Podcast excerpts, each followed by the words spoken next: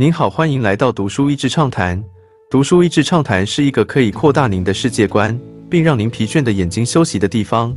短短三到五分钟的时间，无论是在家中，或是在去某个地方的途中，还是在咖啡厅放松身心，都适合。字母哥的故事。字母哥扬尼斯 g i a n n s 的故事是从贫穷翻身到巅峰的传奇，但他的故事中完全没有说教的味道，没有从被歧视产生的愤世嫉俗，更没有暴发户的浮夸。作者说故事的方式一点造神的意味都没有，只是细致地描述一个贫苦中仍然抬头挺胸，并且相信人性善良面的人。在字母哥神迹般的翻身过程中，他一边惊喜发现新事物，一边提醒自己不要将一切视为理所当然。而成名之后，他更加保护自己和家人的关系，小心处理种族国籍的敏感一起。受委屈时，他默默承受；被推举，谦卑感谢。难怪他赢得无数球迷的好感，连带着密尔瓦基这个城市都因为他感觉可以保持盼望。饥饿、贫穷、困难的年轻时光。扬尼斯的父母是从奈及利亚逃到希腊的难民，他们到希腊的时候正逢全球金融危机。而希腊是当时经济受到重创的一个国家，年轻人失业比例超过百分之二十五，所以当时的社会氛围敏感，对外来者有着强烈的排挤和仇视。杨尼斯一家人时常都是处于吃不饱的状态，而杨尼斯从小就跟着母亲到街上贩售太阳眼镜等物品。虽然他婆以自己兜售的能力为豪，但也时常有一天赚不到一欧元的情形。通常那样，他会宁愿让自己饿着。也要用仅有的钱让弟弟们吃一些东西，并骗他们说自己已经吃过了。虽然体型瘦巴巴，但因为杨尼斯个子高、手长脚长的他，仍然被一名当地的教练看上，劝他参加少年篮球队，多少可以贴补一些家用。但周遭的人并不知道他们有多么贫穷。即便杨尼斯开始练球时，他仍然是在一种半饥饿的状态度过的。贵人无数。虽然面对穷困的窘境和周遭的歧视，杨尼斯的人生中仍然有许多善良无私的人愿意帮助他。这当中包括他们在希腊贫民区的教堂神父，总是把一些二手家具和食物提供给扬尼斯一家。附近的网咖店是他们兄弟初次接触到 NBA 世界并开始怀抱梦想的契机。当网咖老板发现这几个孩子逗留其中却没有吃饭，不但没有责备赶逐。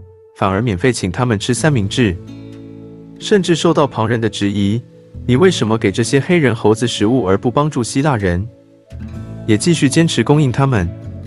而公路队在球队自己的命运都看绿的情况之下，虽然疑惑，却选中了他，并且知道家人对他的重要，所以排除万难，帮助他没有身份和护照的其他家人能够来到美国。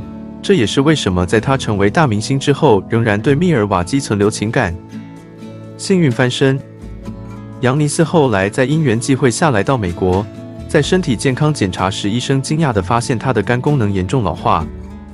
一开始，扬尼斯即便有足够的钱，也不敢花钱吃很多东西，把大部分的钱都送回家乡。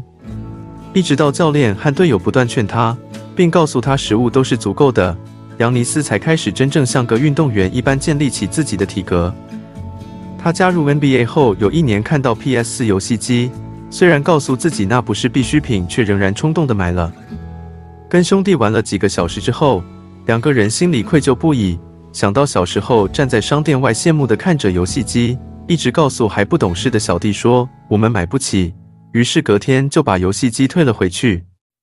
从故事中能看到扬尼斯与家人间的深厚感情，在他成为球员后依然不变。四面受迫，仍不改本心。这当中，我也才认识到希腊的篮球狂热和种族歧视。在扬尼斯发迹的这几年中，希腊因为经济危机和难民涌入，让排外和歧视的氛围变得格外强烈，甚至有类似纳粹主义的政党产生，还一度在国会占领了相当的席次。希腊篮球迷也常常把愤怒的情绪发泄在球队的输赢上，甚至有球员因此被杀害。所以，当一个有色人种代表希腊队去打的时候，他先要面对被质疑没有资格、不是真正的希腊人，但又必须背负着不能输球的压力。扬尼斯在每次面对这种矛盾时，不断地表达他是希腊人，热爱着希腊，可不见得会得到正面的回馈。到后来他成为 NBA 球星之后依然如此。公路队所在的密尔瓦基市，除了种族歧视严重之外，城市的产业外移严重，当地人许多蓝领工作生存也不容易。之前 Abdul-Jabbar 天勾贾巴时期让他们燃起一线希望，但饱受歧视之苦的贾巴只把密尔瓦基当成工作的地方。读者字母哥的传记让我想到北风和太阳的故事。面对不容易的环境羞辱和窘迫，他总是用理解和温暖回应。虽然不是所有人都会领情，但他的温暖融化了他所属的城市，赢得了当初怀疑他的人的心，也给予了无数不同种族奋斗中的孩子们一线希望。他没有办法选择别人对他的态度，但总是选择记得那些偶有的人性善良，然后透过他能力所及，把那些善良跟温暖放得更大。被资讯和演算法淹没的我们，或许我们可以学学字母哥，不要让环境和周遭的人决定我们的心情或态度。而是选择当自己和别人生命中的那个太阳。尊荣以前，必有谦卑。箴言。今天的内容就到此为止了，十分感谢大家收听读书益智畅谈节目。如果对我们的内容感兴趣，欢迎浏览我们的网站 dasheasy 点 net，或是关注我们的粉丝团读书益智，也可以分享给您的亲朋好友。欢迎继续关注我们下一期节目，下次见。